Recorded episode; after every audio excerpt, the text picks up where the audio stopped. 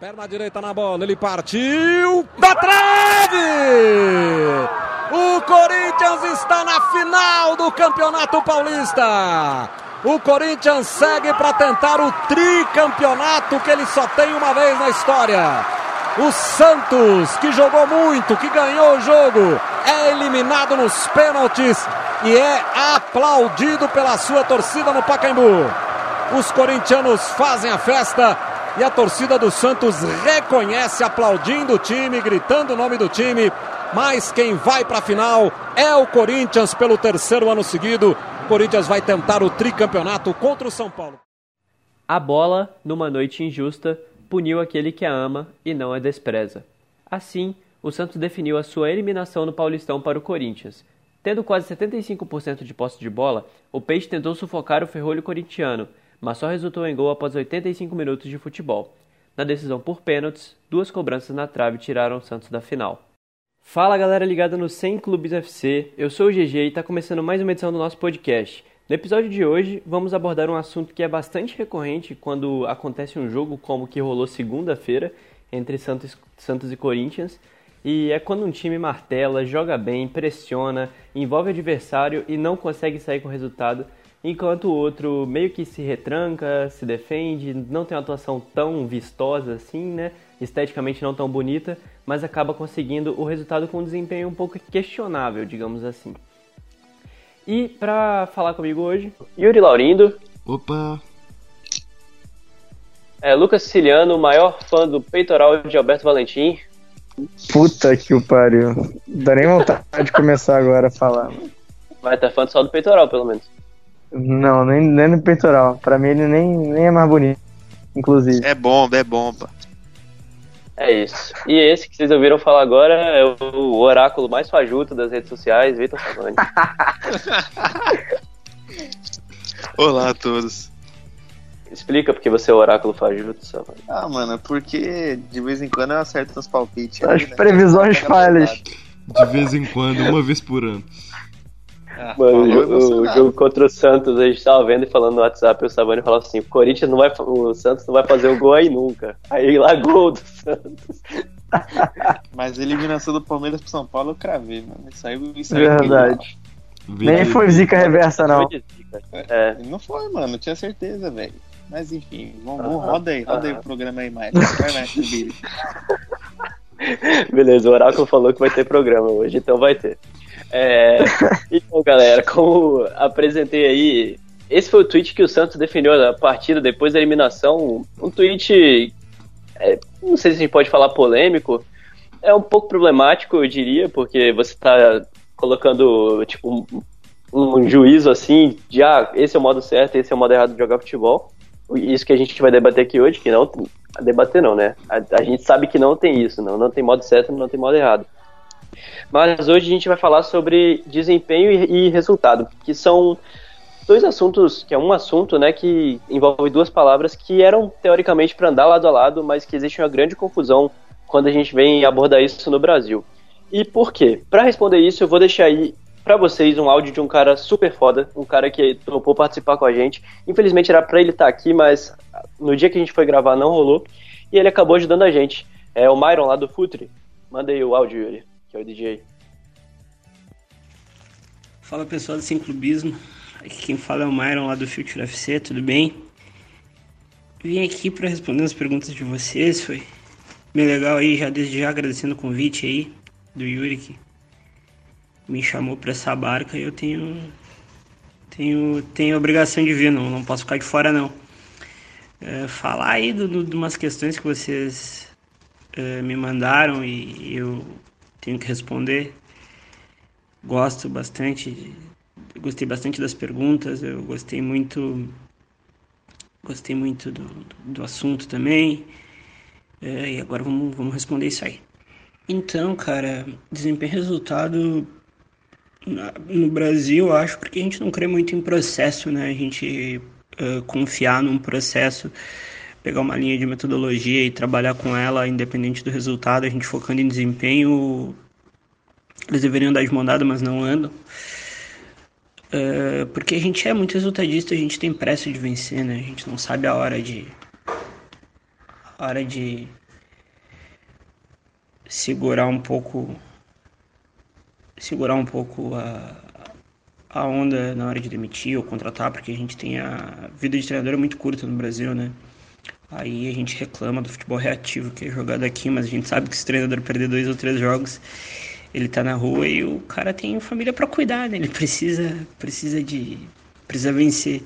Às vezes é vencer por qualquer custo, e isso meio que vulgariza nosso jogo. Então, vocês acabaram de ouvir a participação do nosso queridíssimo Myron. Agradecer de novo a ele por ter topado participar aqui do, do programa, mandando os áudios pra gente. E esse, essa resposta dele me lembrou uma parada que. uma frase que eu gosto muito, eu não vou lembrar agora de quem é, mas que é um cara que fala que o futebol brasileiro é baseado no cagaço. E isso que o Myron falou de que o técnico tem que sustentar a família, que ele tem que ser o mais resultadista possível para não ser demitido rápido, é uma parada que é muito triste, né? Tipo, os técnicos eles são obrigados a primeiro preocupar, é a primeira coisa que rola quando demite um treinador e contrata outro. É, ah, tem que pelo menos ajeitar a casinha, tem que ajeitar a casinha primeiro. Depois, primeiro você mexe na defesa, depois no ataque. E isso é uma parada que é muito real, né? Em qualquer time isso rola, é muito fácil de, de ver isso. O que, que vocês acham?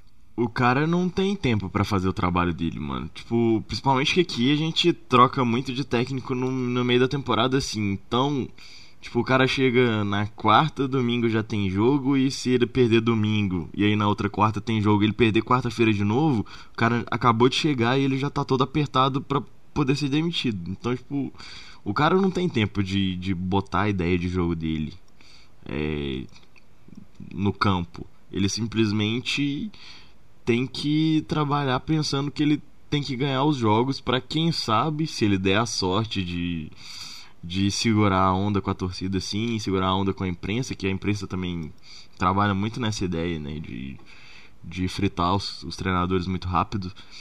Então, o cara tem que dar a sorte do trabalho dele fluir no início, dar aquele, aquela injeção de ânimo que muita gente fala, essa questão de psicológico, de novos ares e tipo torcer pro pra chegada dele dar um impacto mesmo no grupo, ele conseguir ganhar alguns jogos e aí sim ele poder imprimir o ritmo dele, dar treinar a ideia de jogo que ele tem, para quem sabe jogar futebol do jeito que ele gosta de jogar.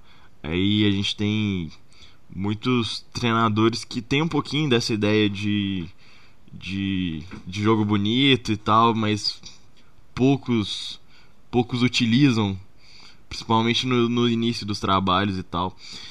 E aí vira, vira esse problema, né? Vira uma bola de neve, porque ao mesmo tempo que o cara sabe que ele tá na corda bamba o tempo todo, ele muitas vezes ele tem convicção de que o trabalho dele não sai do jeito que ele espera e que ele, que ele trabalha para para fazer, né? Por exemplo, o cara o cara sabe o que, que ele precisa, tipo, ele tem a ideia de jogo dele. E, e acha ela a melhor ideia de para jogar, obviamente. Só que ele tem que tipo remeter a uma ideia de jogo que não é a dele e que ele não acha tão efetiva simplesmente para tirar essa corda do pescoço. O mais bizarro de tudo também que eu acho assim, que essa cultura, esse, essa cultura do, do resultadismo no Brasil, do imediatismo, é, ela vem de todos os lugares, como o Yuri falou. É imprensa, é diretoria, é inclusive a torcida, que eu acho que é até o principal fator para isso acontecer, porque você vai ver, cara, 90% dos treinadores que estão demitidos no Brasil é que a torcida está pressionando. É, a gente acaba batendo muito na, na, na, nos cartolas e tal, mas nenhum cartola cede uma demissão assim sem a torcida estar tá pressionando, sem a torcida estar tá pedindo a cabeça daquele cara. Então é algo, é algo é alguma cultura muito disseminada em todos os campos assim do futebol. Imprensa também, como ele falou. E isso é mais bizarro para mim. E é algo que a gente pode puxar, tipo, vamos pegar um exemplo bem recente. A gente vai soltar esse podcast na quinta, na sexta, e hoje, na quinta-feira, o Leverkusen foi demitido. É, não dá pra gente falar, não dá pra tirar quase ponto positivo nenhum do trabalho do Levir. Isso, isso acho que os resultados mesmo mostram. Acaba Cara, que. O desempenho também. Ele destruiu o que o, o montou. O Galo tinha com o Larg. Mas. Ele conseguiu destruir. E gente pegar o, de. Que, o, que, o, que, o que me deixa impactado sobre o Leverkusen ter um emprego em um clube grande em 2019 é que parece que os caras não não viram que, o que aconteceu no Santos 2017. Ah, mas o Santos chegou nas quartas da Libertadores.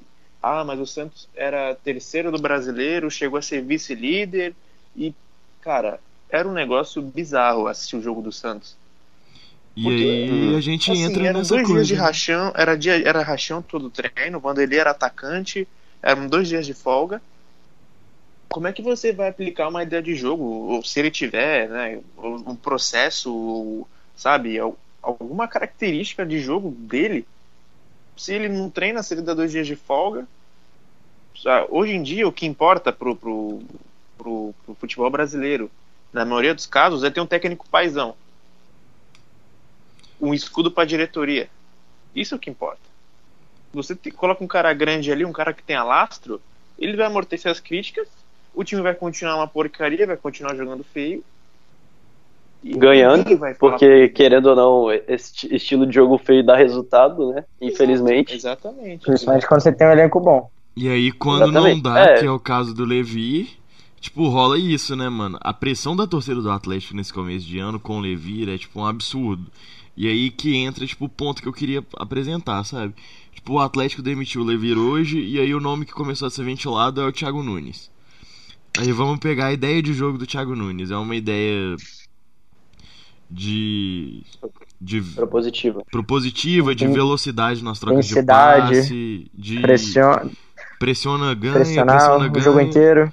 E... Imagina Hever e Leonardo Silva fazendo o que Thiago Helena Pereira fazem no Galo. Já parou Não, pensar nisso? E aí, tipo, assim, essa é a assim, questão. É, que eles podem até fazer o, isso o que bem. Me deixa irritado, o que me deixa irritado é assim, por exemplo, os caras não pensam, os caras adoram ir na televisão, adoram ir numa coletiva, chegar no começo do ano, sentar ali bonitinho, tá o presidente, diretor de futebol e o primeiro técnico do ano. Aí eles falam assim, não, que o projeto é a longo prazo, estamos aqui é, preocupados com o modelo de jogo, que fizemos contratações, que não sei o quê. Primeiramente, a maioria dos elencos no Brasil, são poucos os casos. Os jogadores são indicados pelos técnicos e são da característica do jogo do, dos técnicos. Você vê isso em pouquíssimos lugares. Pouquíssimos. Segundo, que o cara perde três jogos no estadual com o time titular, pressão em cima dele. E foi, e foi o que o Yuri falou. E foi o que o Myron também falou, da pressão, do, do cara, sabe? Cara, eu não posso ser demitido, é o meu emprego, eu tenho que sustentar minha família, meus filhos. E agora pensa então, na situação isso, do Thiago é, Nunes, isso, velho. Isso é no, exatamente, isso é na primeira semana do, de campeonato. Os caras têm 20 dias para voltar de férias, pegar condicionamento físico, treinar com bola, treinar situações de jogo, treinar marcação, saída de bola, jogada aérea. Em 20 dias, cara, isso é impossível. É impossível. Sim. E tá jogando agora... pra Libertadores às vezes, né? Sim. Exatamente. Imagina o Thiago Exatamente. Nunes agora, vamos supor que o Thiago Nunes aceita a proposta e vai treinar um Atlético. O Thiago Nunes chega com uma bagagem pesada, ganhou um título internacional no primeiro ano de carreira, isso é muito de carreira em time grande, isso é muito bom. Isso é. Ele chega com uma bagagem foda. Eleva o patamar muito. Eleva o patamar dele. Vamos pegar, tipo, de exemplo o Roger. O Roger não tem um título na carreira. Apesar da qualidade. É, estadual, só, é sim, mas, eu, aí você pega, tipo, o Thiago Nunes tem um título internacional. Ele já chega num outro patamar no Atlético. Só que ele vai ter, tipo, 3, 4 dias para treinar o time. É, para tentar botar a ideia de jogo dele, que é, é, é muito difícil do jogador pegar isso rápido. E ele já chega com a pressão da torcida, porque os resultados foram horríveis e o time precisa de reagir. E aí você para pra pensar, tipo, o Thiago Nunes vai largar um trabalho consolidado para ir para um Atlético que queima treinadores de seis em seis meses há cinco anos. Tipo, todo. Não, e, e, não, uhum. e sabe o que é engraçado? É que Acho que foi ano passado, não foi? Quando o Atlético foi eliminado pelo São Lourenço na Sul-Americana. Isso. Uhum. Que o, o, Sérgio, o Sete Câmara, que é o presidente do clube, chegou e falou que não ligava pra Sul-Americana porque era a Série B da Libertadores. Quem ganhou a Sul-Americana no passado foi o cara que ele vai querer contratar e que o Atlético possivelmente oh. não vai ter chance nenhuma de classificação. Vai jogar a Sul-Americana? Já parou pra pensar como o futebol é. O mundo gira. Uhum. Não, o cara, ficou valorizado, o cara ficou valorizado por esse título, né? Exatamente, da Série B da Libertadores. Exatamente. E só pra complementar a parada é que o Yuri um, falou. É mais um técnico dessa nova geração. É, o meu medo é que aconteça o que aconteceu com o Roger, Porque são caras competentes, isso é óbvio. O Palmeiras, por mais que tenha ganhado o título com o Filipão, o Palmeiras jogava bem, conseguiu bons resultados jogando fora de casa, principalmente, tudo mais. Só que vai daquele ponto, cara. Quando você vai para um time grande, assim, com jogadores estrelados, por exemplo, lá o Thiago Nunes ele tem o controle absoluto do vestiário. É, Uhum. Imagina ele chega no Atlético, ele tem Hever, Leonardo Silva, Elias. Ricardo Oliveira, Elias, Vitor. Vitor. Tá entendendo? É uma outra situação pro técnico que sai de um time médio para grande, que hoje eu, para mim o Atlético é maior que o Botafogo, maior que o Fluminense. Isso aí para mim não tem nem discussão. Acho que hoje, no ano de 2019, não existem 12 clubes grandes, mas isso aí é outra coisa. O cara vai sair de um Salve, time médio para grande. Abraço. Um time médio para grande. Um trabalho consolidado. Um time fraco garantido nas oitavas de final da Libertadores. Líder do seu grupo que tem um Boca Juniors, o atual vice-campeão. Para ir para um clube que é uma bagunça, que foi montado nas coxas, que é um é uma terra arrasada. Eu não sei se vale a pena para a carreira do cara. Acho que dinheiro ele não, ele, ele não ganha, não chega a ganhar muito o contrato que ele tem no Atlético Paranaense. O Nicola soltou né, o hoje que, que ele ganha 100 mil no Atlético Paraná e que o Levi ganhava 450 no Atlético. O Então, Atlético oferece, chegou a oferecer quanto pra ele, você sabe? vai. Falam que vai, tipo, triplicar o salário dele. Mano, então, aí já são 300 mil. Isso dá diferença da porra. Né? Não vai ser menos do que o Levi recebia. É, isso com certeza. Também acredito que não seria, seria menor do que o que o Levi ganhava. sem dúvida, é, seria um absurdo, né? O cara tinha que rir de uma proposta dessa, porque o Levi, nessa desgraça toda, recebe 400 mil reais. que isso, gente? O cara não dá treino, Não. o cara só dá rachão, velho. O Vitor tá até Savani- frangando jogo após jogo aí, deve estar jogando de atacante, né? Desaprendeu a catar a bola. Pelo amor de Deus. O Savani tá, tá enxergando o Filipão em todo técnico velho e tá metendo pau em geral, filho. Não, assim, cara, é que, é que com o Filipão com o Levi não tem nem comparação também. Acho que é até uma ofensa. Não, óbvio que não. O Levi já foi um técnico renomado, foi um cara que era inovador pra época, tinha, montava bons times, né? Porque o futebol Pra era época de diferente. É, exatamente. Não, ele fez o galo doido lá A- no a- campo- a na Copa gente do era tudo Brasil. pô. Criancinha que jogava bola na- no Sim, quintal sim. de casa e o cara treinava time. Aí Era um outro momento. Mas hoje, cara, não, pra mim não faz sentido. Um cara como ele, depois do trabalho patético que ele fez com o Santos em 2017, Todos os últimos trabalhos dele são horríveis. Fluminense em 2016 foi horrível, Horrível, também. quase que rebaixou Horrível, o Fluminense, horrível. né? Eu lembro também, né? É, foi, foi campanha medíocre. Então, o cara ter espaço num clube de Série A, já começa por aí. E num clube que tem um O investimento porte, um do Galo. que tem uma história, que tem um- uma capacidade de contratação, tanto de staff, Foi uma das melhores janelas, cara, da, da, da temporada foi a do Galo. Exato, os caras contrataram bem. Só que que adianta? Você contrata um técnico que tá lá, tá, ele tá doidinho pra cuidar da churrascaria dele em Curitiba, treinar no Japão, que é uma moleza. Sabe, isso, isso que eu acho que, Adoro que, japonês. que me deixa irritado é, em relação aos diretores, cara.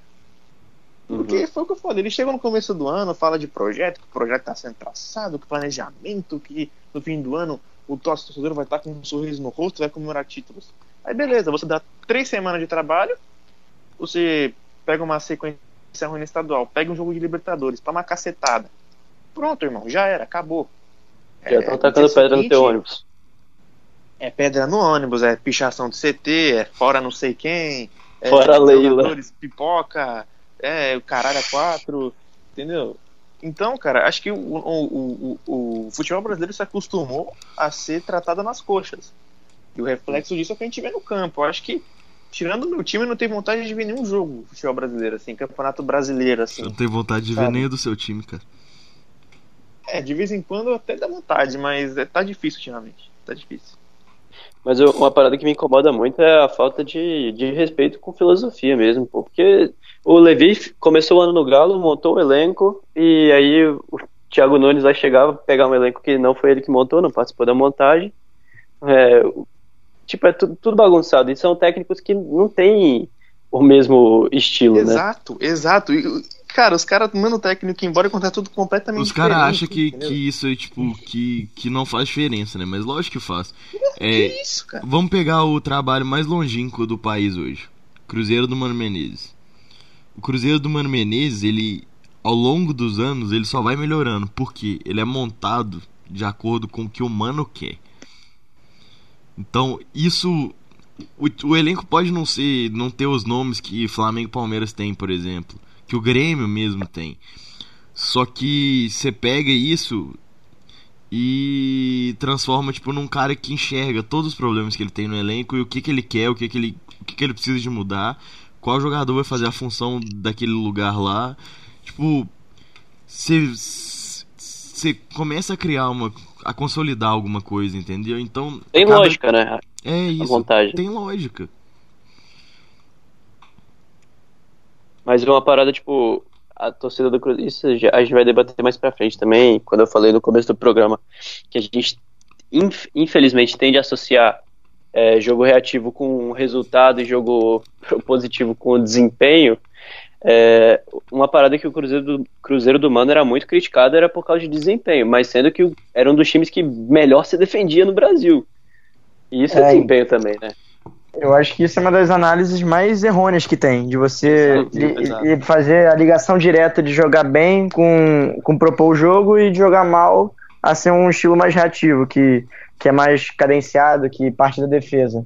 Tem nada a ver, cara. Você, o bagulho é você jogar dentro, bem dentro da sua proposta. Se você se propõe a defender, a jogar, jogar no contra-ataque, a ser um time reativo e você executa isso bem, você tá jogando bem, cara. Você tá. Pode ser um, pode ser um estilo de jogo que não agrade a todo mundo, que não cause tanto entretenimento assim.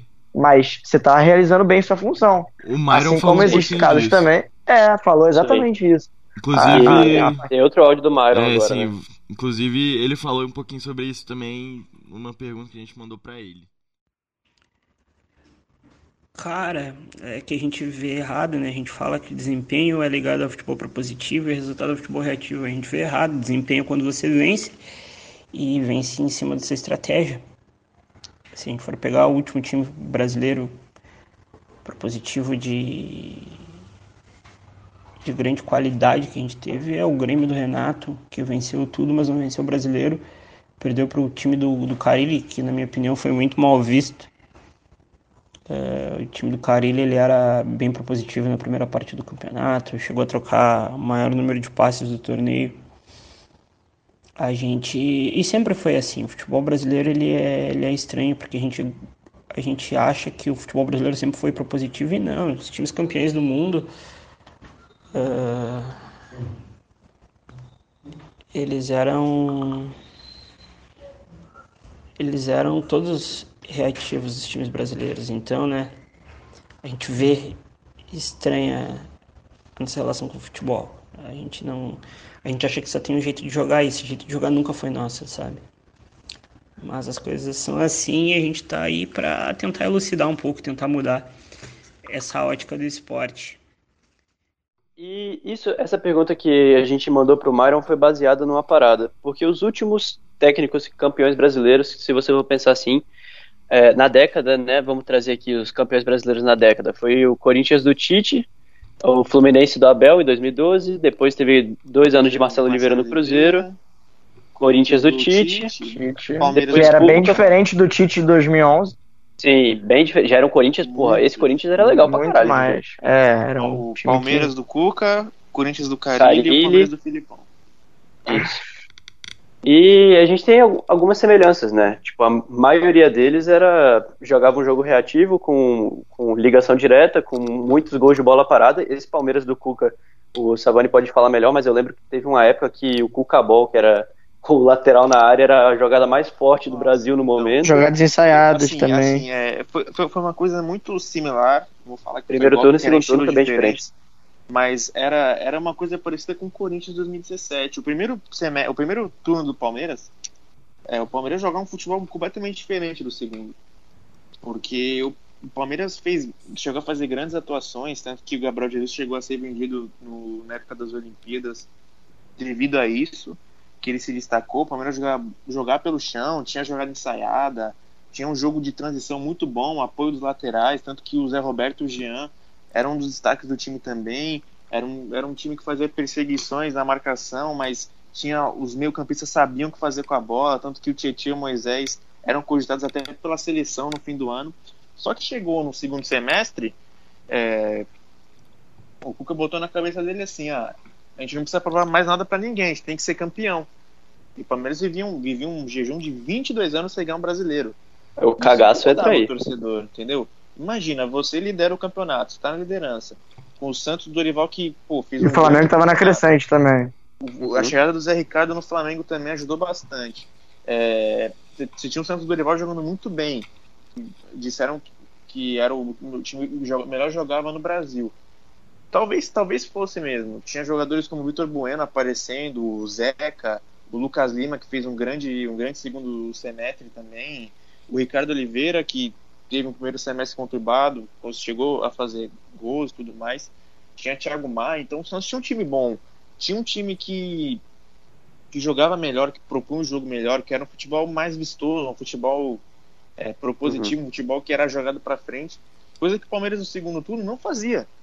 O Cuca falou: não, a gente não vai fazer loucura, a gente vai jogar pelo resultado, vamos atacar do jeito, de um jeito, defender de um jeito e vamos, vamos que vamos. Tanto que na reta final o Palmeiras ganhou muito jogo de 1 a 0 empatou 1 a 1 é, se perdeu o jogo, no segundo turno acho que perdeu, acho que chegou a perder um jogo, não lembro agora. Vou até puxar aqui que eu tenho fácil. Mas eu, eu acho que o Palmeiras não chegou a perder no, no- no segundo turno no, em 2016. Acho Mas que é engraçado, Perdeu pro, não perdeu pro Santos na Vila? Foi a única derrota do Palmeiras. Tomou gol do Copete, exatamente. Foi, E- foi na 33 terceira rodada do Campeonato Brasileiro. É, derrota no mas segundo essa- turno. É louco, tipo, você pensar nessas mudanças assim, tanto o Palmeiras de 2016 quanto o Corinthians 2017, foi que elas rolaram depois de uma oscilação que é a parada mais normal do mundo, né? Um campeonato Exato. de 38 rodadas sem ninguém oscilar, pelo amor de. Deus, é o Manchester City do Guardiola. Não, o Carille, E a cara, o pessoas- fazia A maioria um. das pessoas falam que a oscilação acontece no começo. Eu acho que eu- é no- bem na metade do campeonato, assim. Quando você sabe que um Os turno cara vai pro cansa, né, velho? Exatamente. E, e- o que a gente fala do calendário. Os caras já têm pouco tempo para se preparar. Os caras estão mais de uma competição, como era o caso do, do Carille, que tinha Sul-Americana para jogar e tudo mais. Tinha jogo que, assim, o Corinthians não tinha um elenco muito bom, né? Pro, pro ano, assim. Então os caras jogavam na Colômbia, jogavam na Argentina, tanto que foram eliminados pelo Racing lá. E acho que isso que deu uma, uma melhoradinha na situação do Corinthians, porque se tivesse na, na, na Sul-Americana, acho que dificilmente conseguiria conseguiria manter, manter a, a primeira posição e manter o título brasileiro, porque o Palmeiras numa crescente muito boa, tinha semana cheia para trabalhar, tava fora de tudo, então tinha trocado de técnico, o Valentim lá fez um, chegou a fazer um bom trabalho em alguns jogos tudo mais. Mas é isso, cara. As, as maioria dos- a maioria das pessoas não entende que os jogadores oscilam, que o time oscila, até o treinador oscila na sua estratégia. Ninguém roubou, né? Exato. e o ninguém que é eu- super-herói, entendeu? E o interessante de, tipo, pegar esse time do Carilli é que o time do Carilli, quando ele se tornou um time reativo, um time que, que tipo, no vocabulário a gente usa muito a expressão saber sofrer, né? É, o time do O Carilli, ele... Corinthians tem isso na veia, né? É, não, o time do Carilli, os contra-ataques que o time do Carilli gerava durante um jogo, tipo, muito difícil. Teve um jogo contra o Cruzeiro, na época que o Cruzeiro tava tava super mal no campeonato e, tipo, o Cruzeiro amassou o Corinthians na Arena Corinthians e, tipo, eles puxavam... O Ábila perdeu. Sim, o Ábila perdeu muito gol. e, Tipo, eles puxavam os contra-ataques e, e chegava, tipo, na cara do gol, tipo, com poucos toques e eles não erravam. Eles não erravam gol. A bola caía no pé. É, o Jô vivia uma fase Sim. também abençoada, né? O cara E- Só que, tipo, eram jogadas muito bem construídas, cara. Tipo, você via que tinha dedo do treinador ali, que era treinado. Que, tipo, é, é, era, era aquele sufoco que, tipo, os jogadores tinham consciência de que era um sufoco, é, tipo, premeditado pra gente tentar ganhar o jogo quando a gente puder. E, e, e querendo ou não, você pode, você pode até não gostar, ser contra. Mas não é feio, não é feio igual falam. Na verdade, um contra-ataque bonito é muito mais legal de se ver do que um toca-toca pra um lado e pro outro. Às É, time vezes. sem É, tem intensidade, gente que gosta também, né, objetividade. toca-toca. É, então, tipo. É, vai de gosto, cara. Vai isso de é gosto, pô. tipo. É, um A gente contra-ataque bonito é deixar uma coisa bonito, cara. singular, entendeu? Tipo, ah, só assim que o jogo presta. Não é assim. E foi o que o Mário falou. Gente, Muita gente fala que o Brasil é campeão do mundo, jogar um futebol maravilhoso. Não é bem assim. O que jogar futebol maravilhoso perdeu pra Itália e tomou três gols do Paulo Rossi. Não, e você pega, tipo, vamos pegar. E nem era tão maravilhoso assim, né? Era desequilibrado pra É. caramba e pouco se fala. Não, e vamos Exatamente. pegar, tipo, uma Copa de 70. O gol mais bonito da Copa de 70 é uma jogada trabalhada, tipo, desde lá de trás, que pega, tipo, o time da Itália meio desestruturado, assim. Por que Uhum. que isso seria feio? Se a bola veio, tipo, de um ataque da Itália e você teve que contra-atacar. Tipo, pensa num negócio desse. E hoje, tipo, um contra-ataque, um time querer contra-atacar, muitas vezes ele é. Ele é desvalorizado por nada, mano. Mas aí eu acho que é, isso a gente tem que diferenciar um pouco do que o da proposta que o Corinthians teve agora contra o Santos, por exemplo. Que aquilo ali eu já não acho que, que seja parecido com, por exemplo, executar bem sua proposta. Cara, o Não tava Corinthians, controlado, né? Corinthians tomou o jogo inteiro pressão absurda, cara. Ficou dependente apenas do Cássio, cara. Porque quando Mais tentava vez, fazer o jogo, o, o contra-ataque, o Corinthians ia, voltava, porque não tinha como, cara. O Santos tava realmente engolindo. É, tudo bem que no final Cara, é. teve, teve, teve, teve Pituca aquele jogou muita de, bola. de ações Ah. no SofaScore. Cara, o, o Santos era o verdinho, o Corinthians era o zero. Tá tudo pra cima, assim, o verdinho. 90 minutos. É, e- não, e nem. Acho que nem é o problema. Acho que realmente, se o time tem a, tem a posse de bola, se um time que se propõe a fazer isso, realmente, ele vai ter pontos maiores no jogo, em questão de, de, de pressão ofensiva. Mas é que o Corinthians não agrediu em nenhum momento o Santos, cara. Ele abdicou de jogar, de jogar bola, ficou dependente do, do dos milagres do goleiro, que, por sinal, é. é- é- sabe Goleiro, muito fazer isso. Ele se lida muito bem com a situação. Um cara que tá acostumado já a demais. fazer isso. Muito É, frio. É. A gente perguntou exatamente isso pro Myron. A gente falou um pouquinho sobre o jogo do Corinthians. Eu tô sendo o gancho dele aqui, né? É, a gente puxando, aproveitar pra puxar o gancho pra passar o que ele falou. Que. Ah, só pra fazer a pergunta antes, que a gente enviou as perguntas e tal. Aí a pergunta que a gente mandou pro Myron foi: o Santos pressionou bastante e teve chance de sair com 2 a 0 que precisava. Mesmo assim, podemos falar que o Corinthians jogou bem de- dentro da sua proposta? E aí o Myron respondeu. E aí começa a discussão. Cara, o Santos pressionou. O Santos fez o jogo mais exuberante do ano no- futebol brasileiro. Acho que o, o jogo mais exuberante em muito tempo. Foi uma aula de São Paulo, uma aula de como atacar. Ele usou lateral por dentro. Ele jogou num 2-3-5, uma coisa que é raro de ver aqui. É, jogou muito guardiolista. Ele usa muito ataque estruturado para desequilibrar e tal. Isso é bom, é bonito de ver de vez em quando. Apesar do futebol brasileiro ele ser um pouco mais móvel e jogadores lendo espaço e não ocupando eles, né? Mas foi o melhor jogo do Santos e, na minha opinião, um dos piores do Corinthians. Assim. O Corinthians não conseguia jogar, nem não era por mal, assim, de ah, não vamos jogar. Não, não conseguia mesmo. Batia na parede e voltava. Eu acho que o Corinthians não jogou bem, mas quando tem Cássio lá, o Cássio é clutch, como falam no basquete.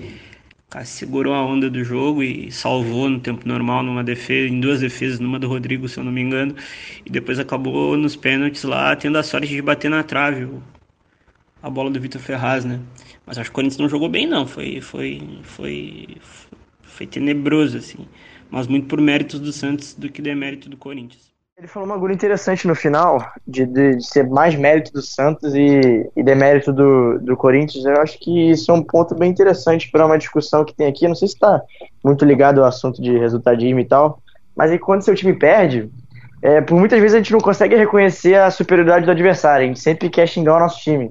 Tipo, A gente viu isso muito na Copa. Quando o Brasil perdeu, geral chamando o Brasil de incompetente, o Tite de, de técnico fraco, mas ninguém reconhecer que a Bélgica fez uma ótima Copa do Mundo.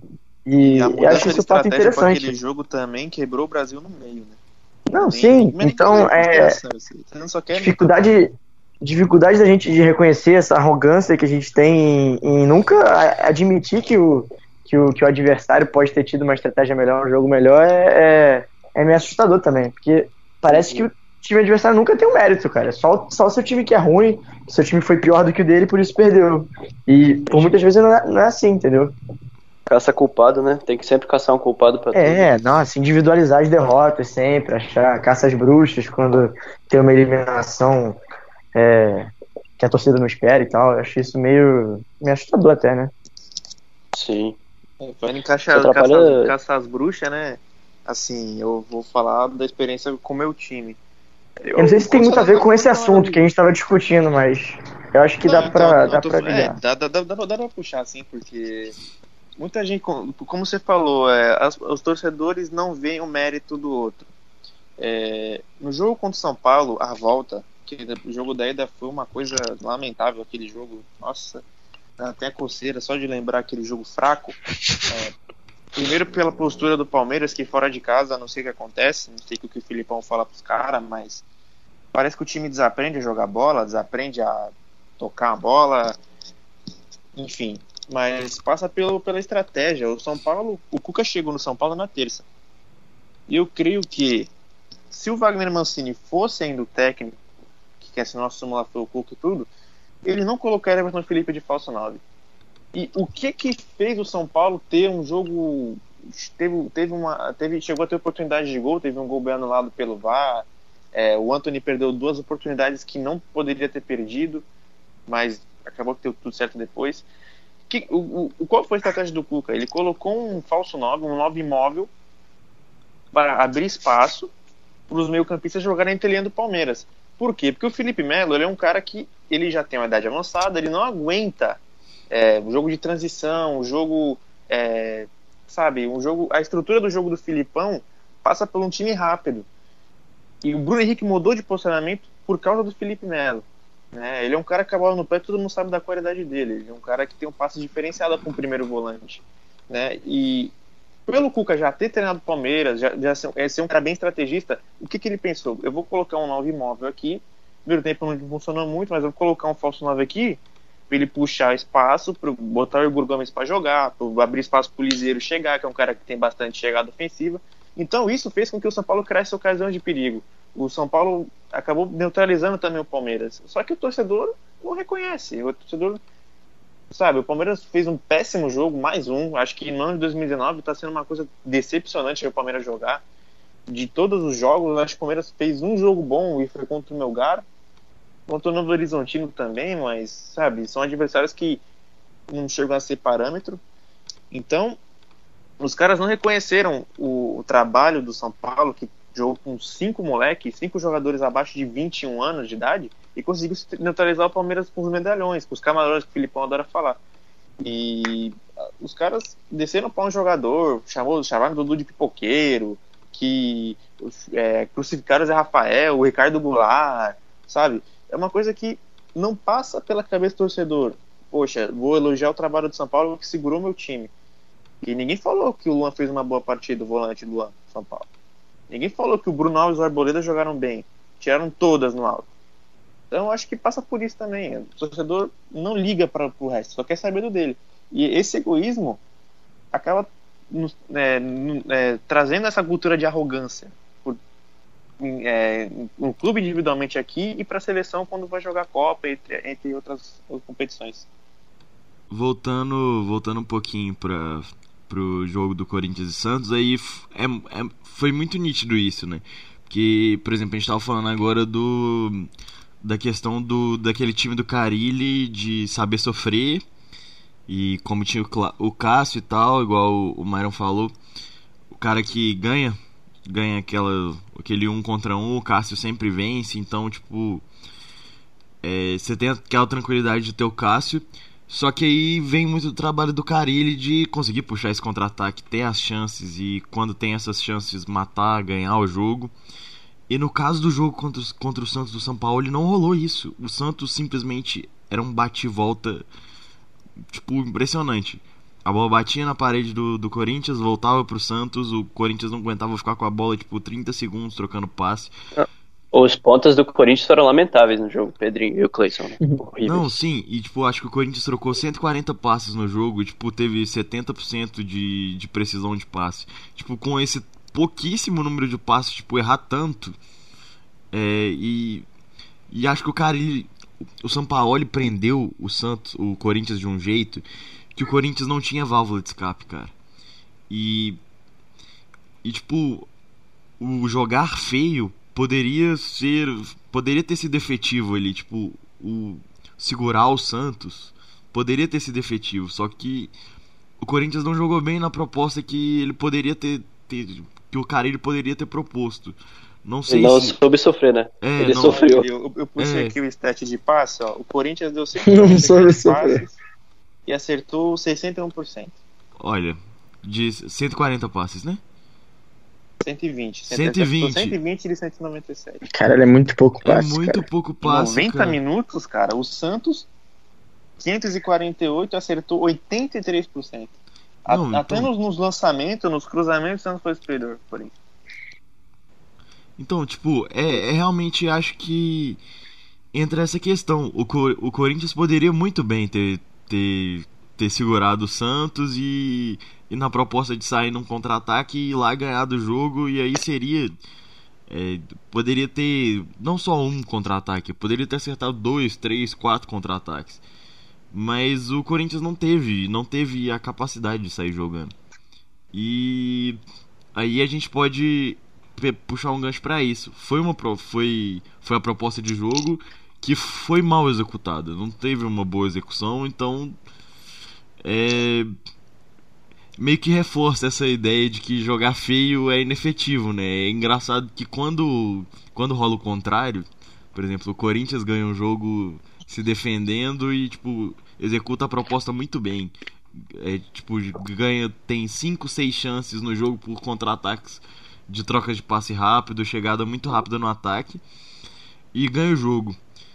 É, essa, esse jogo ele vai ser, vai ser muito menos lembrado do que um jogo tipo o do Santos que, que a proposta não encaixou, não deu certo e meio que fica, fica como retrato, sabe? Tipo, é o jogo que é usado pra dar exemplo de que isso é errado, que isso é feio, que isso não é efetivo. E quando acontece o contrário, muitas poucas vezes ele é lembrado. Tanto que o Corinthians do, do, do título brasileiro é, é tratado meio que de forma periférica, sei lá, tipo, um campeão que, que não jogou. É, tiram muito mérito daquele título do Corinthians como se a proposta não fosse executada de forma perfeita. Porque na verdade o Corinthians ganhou quase todos os jogos do primeiro turno, cara. O Corinthians executava a proposta de forma perfeita. E eles esquecem disso. Tipo, hoje é, um jogo nessa proposta mal feita é muito mais lembrado do que um jogo bem feito. Será, velho? Não Sim. sei. Com certeza. Eu, Eu- acho. Eu gosto e eu acho que o tweet, do. o tweet do Santos é um exemplo disso, cara. Porque a gente viu, tipo, o tweet do Santos, tipo, a. Essa questão de, tipo, voltar, puxar pro lado. Pro lado, tipo, nostálgico, assim, tipo, ah, o Santos era. É historicamente isso e tal e tal. Só que, tipo, nos comentários você vê que, tipo, as torcidas, meio que. A torcida dos outros times tipo, defendem o Santos, falam que, tipo, é certo, realmente, é, o Corinthians não jogou, não sei o que, o Corinthians não joga, o Corinthians só joga assim, isso não é futebol, não sei o que. Mas O- daí o eu torcedor- acho que tem um o- pouco de emoção do torcedor também, não, né? sim, mas o torcedor Ah, é médio porque de o todos Corinthians os é muito mais odiado do que É, o Santos. o né? to- mas sempre to- vai tomar o partido do, do time que tá contra o Corinthians. Mas o torcedor médio brasileiro tem muito assumido essa ideia de que retranca é feio. E ponto final. Não, é, tem, isso é verdade. Até por isso o Myron fala no áudio dele, que as pessoas confundem isso. Isso eu concordo, mas eu acho que nesse exemplo aí, é, a galera realmente é muito mais pelo ódio que as pessoas têm ao Corinthians e a simpatia que, que as pessoas têm pelo Santos. Pode realmente ser, eu pode acho ser. que. A gente, a gente vai ter que esperar um pouquinho, na verdade, ao decorrer do Campeonato Brasileiro pra ter essa certeza, né? Mas. Sim, mas eu, eu gosto disso que você falou, porque você abordou uma parada legal que a gente não falou nesse programa, que é a cultura de, do time mesmo, né? O Santos É sempre muito, teve eu a acho isso cultura, muito foda também, cara. Uma cultura ofensiva. Tipo, todos os times que eu gosto muito do Santos, eles eram muito ofensivos, os que me marcaram, assim. Os meninos da Vila, também, o, esse de 2015 também era legal pra caramba, né? De- de 2015 ou 16, não 2015 e lembro agora. 2016, é. Os dois, pô. Ele, É, do Dorival, dois- né? Dorival chegou a jogar, a treinar os dois nos dois anos. Era legal. Esses times eu gostava muito de ver. E esses times me marcam do, do Santos, assim. São os times que, pô, eu sempre vou lembrar, ah, o Santos metendo 10 a 0 na Com virada. formação clássica, né? Sempre quatro- meio que 4-3-3 ali, sempre gosta de jogar com três atacantes. É legal mesmo é, ter essa marca registrada assim. Aham. Aí, E aí, internacionalmente, inclusive, isso é muito bem mais definido pra gente. O Barcelona, Muito- sim, é, a galera, o, o torcedor do Barcelona tem um comportamento muito diferente do, de qualquer outro torcedor. torcida, quando você vê uma, uma tabelinha ali, uma troca de passe, meio que o tic-tac ali, a torcida pa, pa, pa, começa a aplaudir, cara, mais até que um gol às vezes. E é, é muito legal ver isso. Isso rola. E é, aqui a gente valoriza pouco isso, né? É, É, então, é, isso é ia muito falar. bagunçado. O Cruzeiro, por exemplo, vou pegar aqui a, a- a- tipo, a minha visão doméstica aqui, o Cruzeiro aqui em Minas. O Cruzeiro tem muito dessa ideia de de futebol a ideia tipo dos tempos áureos do Cruzeiro, tipo 70, 60, de um time que ataca muito, ataca muito, ataca muito. E nos anos 90 o Cruzeiro ganhou muito título de Copa sem fazer isso. Só que em 2003 isso voltou, ganhou o Campeonato Brasileiro nessa e 2013 e 14 também, atacando muito, atacando muito. Então, vamos pegar a chegada do Mano em 2015. Quando o Mano chega em 2015, meio que vira um baque. É, tipo, Choque de realidade. Tipo, o, o Mano não. Na cabeça do torcedor, o Mano não ia conseguir apresentar aquele. é, desenvolver aquele, o, que ele, o que o Cruzeiro de 2013 e 2014 fazia, o de 2003 fazia. O Mano não era o DNA do Cruzeiro. Aí na chegada do Mano em 2015, ele faz exatamente o contrário. Ele consegue fazer o time jogar exatamente nessa proposta de Cruzeiro, atacando, atacando, atacando. Tem aquele jogo marcante é- do- dos gols do é William. pon... isso que é ponderar, né, cara? A primeira passagem do Mano antes dele ir pra, pra China e depois voltar é muito diferente quando ele volta, É, né? E aí, quando ele volta, eu acho que aí já com a boa vontade do torcedor, já, tipo, com, com o status que ele conquistou Carinho, né? e tal, ele, ele pôde fazer o trabalho dele. E o trabalho dele, é, na volta, inclusive, em alguns setores da torcida, te- teve muita resistência, porque quando ele voltou, na verdade, ele tentou... Inclusive sua. Assuma, assuma. Não, Fala aí, fala aí. também, vai. lógico que eu sou um deles. Eu, eu sou um crítico do, do. Eu era um crítico do mano, hoje eu não consigo criticar tanto. É, ainda. Ah, Não tanto. fila do perdão. E aí, tipo, tem, tinha essa má vontade, porque na verdade o torcedor. É, mesmo, por exemplo, no meu caso, eu entendo que o futebol reativo pode ser muito efetivo, só que ao mesmo tempo, o Mano Menezes parecia que nessa volta dele tinha essa coisa do saber sofrer, só que ele não sabia sofrer tanto, era meio que exagerado, sabe? Então. É, mais pelas peças também que o Cruzeiro tinha, né? Sim. Tipo, com jogadores É, que. é, e o Cruzeiro tinha condição de fazer aquele futebol de Sim, ataque. por causa dos jogadores que combinariam muito mais jogando de um estilo mais vistoso, como, Sim. como até às vezes joga, né? Por exemplo, É. joga da Libertadores agora. E aí vira, É, e aí vira, jogando tipo, pra trás. e aí vira meio que essa essa coisa de tipo puxar o DNA e tal, só que ao mesmo tempo com com o desenvolvimento do trabalho, o torcedor também vai começando a perceber que na verdade é uma forma de ganhar.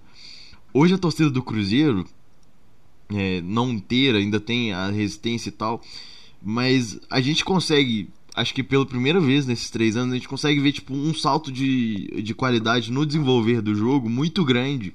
O Cruzeiro de 2018 ele sofre de um jeito inteligente. O Cruzeiro tipo toma tem o, geralmente o adversário tem duas três chances grandes chances, mas aí a gente o, É normal durante o jogo também, é, né? o Cruzeiro tem o Fábio e acaba não tomando gol. Só que a, a transição do meio ataque do Cruzeiro é muito forte. E então essa coisa do, do contra-ataque, a chegada na linha de fundo do Cruzeiro é muito rápida. E com essa chegada do Marquinhos Gabriel, isso melhorou ainda mais. O Cruzeiro chega no, no ataque muito rápido. E, o, e tem a condição do cara de definir. Com a chegada do Fred agora numa puta fase. E aí, aí a gente consegue ver, na verdade, essa ideia de trabalho do humano se desenvolver. De, e acaba se tornando bonito. É, é, o jeito que o Cruzeiro joga hoje. É, é difícil ter uma resistência, tipo, ter uma má vontade com o jeito que o Cruzeiro joga, tipo, chamar o jogo de feio. Porque não é feio. O Cruzeiro, em todos os jogos, todos os gols contra o Huracan foram, foram lances que o Huracan tava com a bola. O Cruzeiro tomava a bola e partia em contra-ataque muito rápido. Mesmo que seja um time mais fraco, que em tese não poderia propor jogo contra o Cruzeiro, ele não propunha. Só que ele, quando ele, eles ficavam com a bola e o Cruzeiro toma essa bola, é, é uma transição do meio para ataque muito rápida. E isso é bonito, cara. A, a chegada no ataque é muitas vezes é mais bonito do que do que um, uma troca de passe sem efetividade, tipo, acho que a questão toda que acho que vira meio que uma, uma regra. Acho que todo mundo que assiste futebol tem. Todo mundo que estuda, assiste futebol tem uma. Tem uma certeza. O negócio é a intensidade para você chegar no gol. Você não pode. A questão do ser passivo e, e não atacar, não ter, não criar chance, que torna a proposta de jogo muitas vezes inefetiva. E acho É, que você isso, pode ser passivo com e sem a bola também. isso é- Exatamente. claro. você pode ter a bola e não e ser apático, tipo, você ter a bola e não conseguir É, o, o, normalmente o fi- os fins de trabalho do final de início são assim. Exatamente, é, é ter a bola por ter a bola. Simplesmente a ideia é muito inteligente de ter a bola pra você você dominando o É um jogo, jeito de se óbvio, defender, né? Óbvio que você tendo a bola, você você tá se defendendo, porque você não o outro o adversário não tá com a bola, você que tá. Então, o cara não cria a chance. Mas ao mesmo tempo você não criar essa chance pra você é meio que essa passividade ela não é efetiva, cara. Então, eu acho que em todas as propostas de jogo, tudo que liga tudo acaba sendo a intensidade e a capacidade de tipo chegar no gol. É uma pressão igual a do São Paulo é maravilhoso, cara. E o Santos tá com a bola o tempo todo. E ao mesmo tempo, uma pressão do time do Mano Menezes sem a bola pra tomar e, e atacar é muito inteligente também. Só, tipo, acrescentar uma parada no que você falou, uma parada que eu até discordo um pouco, é, do, do Cruzeiro dos últimos dois anos, assim, porque eu acho que os jogos da Copa do Brasil, os últimos jogos, o contra o Palmeiras, o Cruzeiro sofreu muito pouco, né?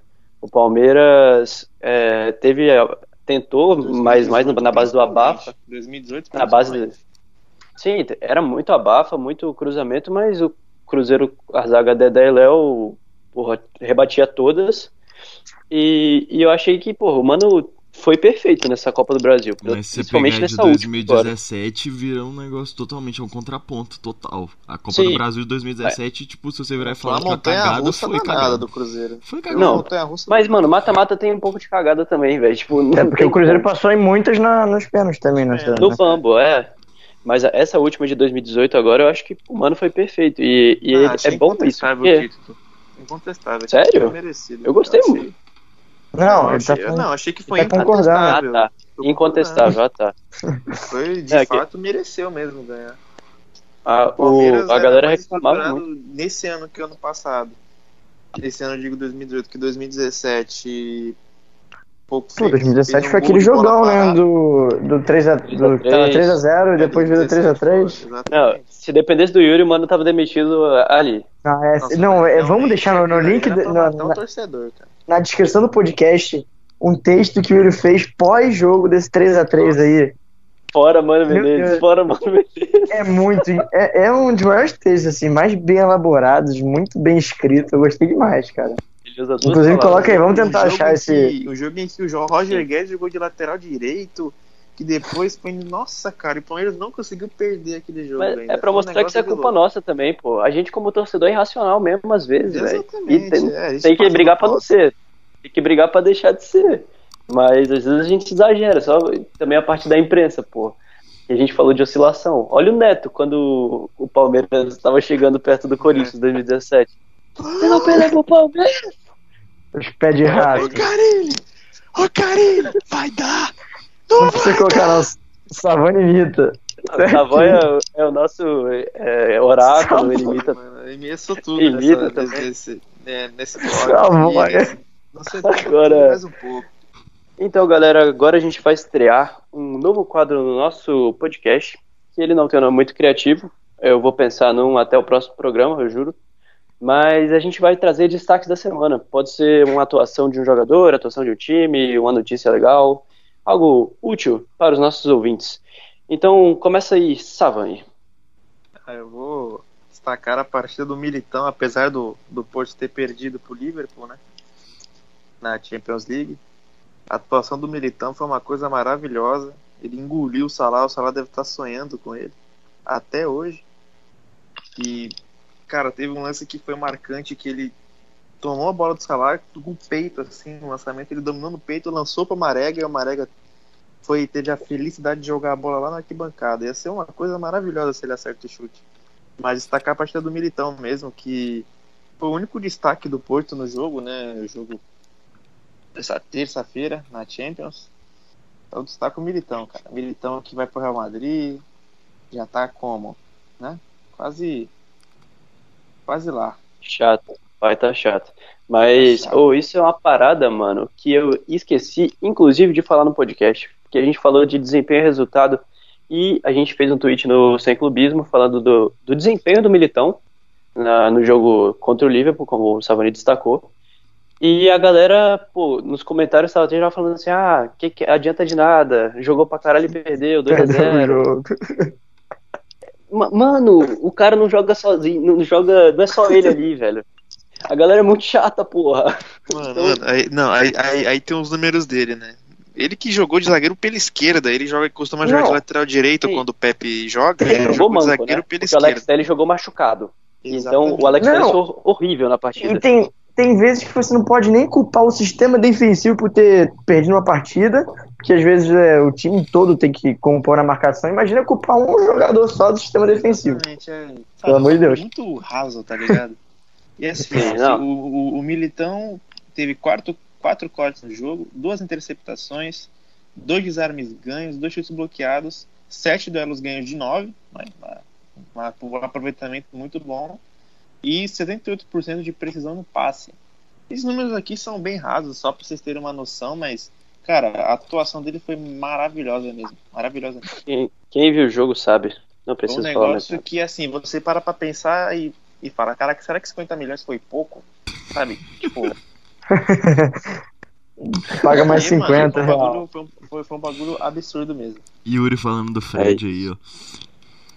É, Então já é- traz aí seu destaque, Yuri. Hat-trick do Fred? Não, não, meu destaque ele vai ficar pro rebaixamento do Vila no Campeonato Mineiro. É. Verdade, né, mano? Porque Putz. a gente sempre lembra do, do meme lá do torcedor do Vila Nova falando que o pinguim nem no banco tá. E o Vila, depois desse da- que esse vídeo viralizou, o Vila usou o pinguim no campeonato e o pinguim tava irregular. Então o, o Vila perdeu 16 pontos no campeonato e terminou em último com menos 5 pontos e tá rebaixado por causa do pinguim.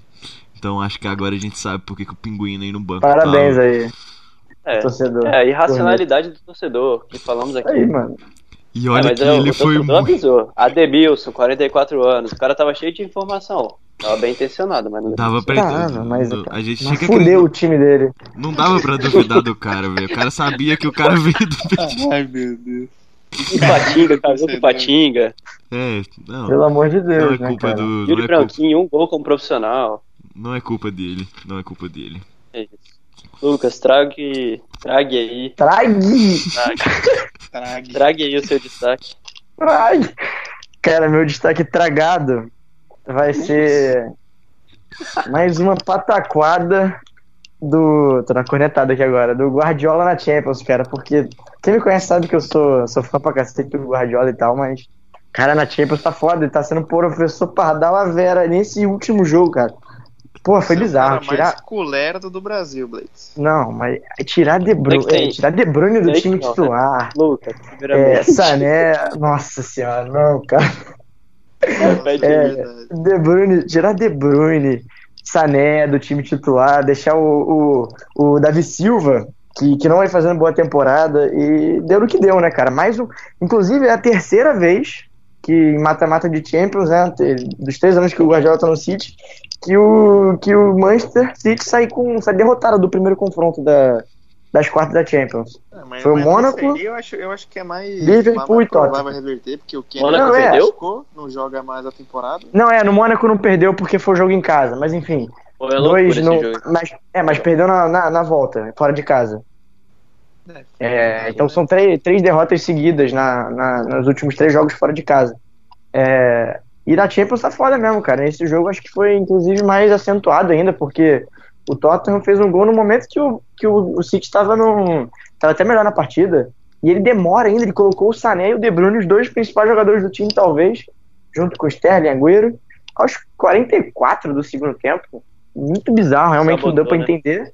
É, não. Professor Pardal total, cara. Foi só, Na só Champions- o bônus de partida, só pode ser isso. Pô, na Champions... Fora é mais- Guardiola, mano. Pelo amor de Eu Deus. não até, mais. até acredito que, que vai ser revertido o placar. Eu espero também, né?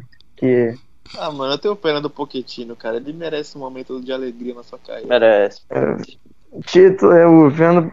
O, o Fernando aí, ó. Não, não. Porque tinha um ótimo Falou de. Guardiola, É, lembrou do Diniz. O, o Pochettino é um grande técnico. Agora, títulos eu tô pedindo muito. Ah, também, né, irmão? É, ó, a gente acabou de falar de resultado aqui, no mano. Mó tempão falando bagulho, eu corneto essa no final. Tudo bem. Tá tudo bem. Meu destaque pra fechar o programa de hoje é a atuação do menino de ouro, meu jogador português favorito na atualidade, que é João Félix, jogador mais jovem a fazer um hat-trick na UEFA Europa League. E pra quem me acompanha no Twitter, pra quem me segue aí, as 13 pessoas que me seguem, sabe que eu patrocino ele há bastante tempo. Então essa aí tá na minha conta. Se ele flopar, foi culpa minha assim, também. Não, GG, eu queria fazer um comentário sobre o João Félix. Quantos anos ele tem? 19.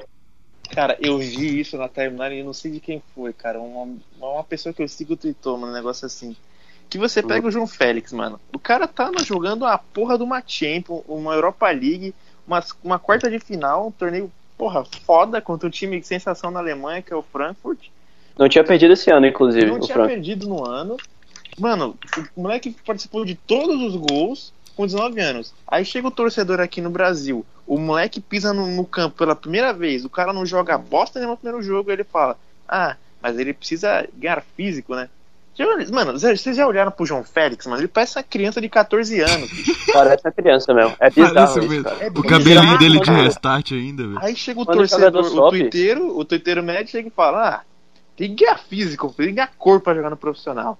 Porra, irmão, parou, né? Mas E eu, mas eu acho que ele é diferente, mano. É porque o cara Não, é foda Diferente, mesmo. lógico. Tipo Assim, eu, eu dei um exemplo bem genérico, mas aqui o João Félix é craque mesmo. O moleque é diferenciado. E, e outra parada também é que, pô, desenvolvimento de jogador em Portugal, eu até falei isso no texto sobre o Militão que tá no blog, mais um merchan aí pra vocês.